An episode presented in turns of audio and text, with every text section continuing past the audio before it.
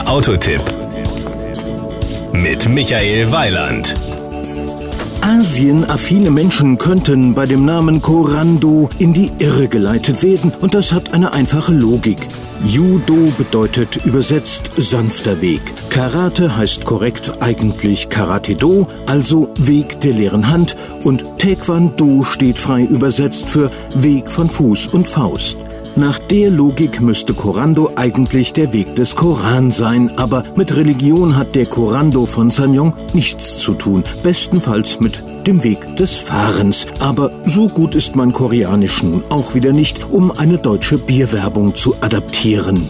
Das Outfit. Beim Sanyong Korando handelt es sich um einen SUV, dessen markante Linien die Identität von Sanyong zum Ausdruck bringen.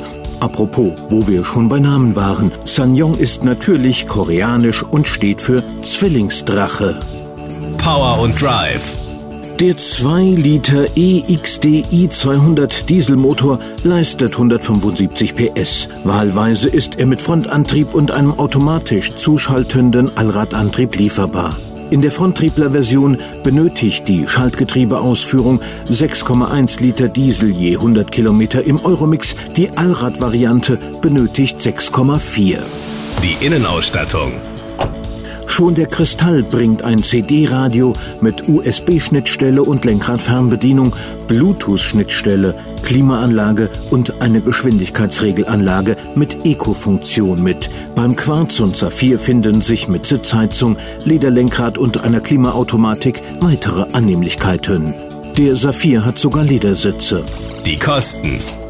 Der preisgünstigste Corando ist der frontgetriebene Kristall für 22.990 Euro. Den Allradler gibt es ab 26.490 Euro. Er hat dann schon die Ausstattung Quarz. Selbst der Saphir ist mit 27.990 Euro immer noch günstig. Das Gesamtbild. Ein Wortspiel zum Schluss gefällig? Wenn Sie den Weg des Fahrens mal unter die Räder nehmen wollen, dann sollten Sie vielleicht einmal einen Hort der Zwillingsdrachen aufsuchen. Zu gut Deutsch, ab zum Sanyong-Händler und Korando fahren. Was Korando wirklich heißt, weiß ich übrigens immer noch nicht. Das war ein Beitrag von Michael Weiland.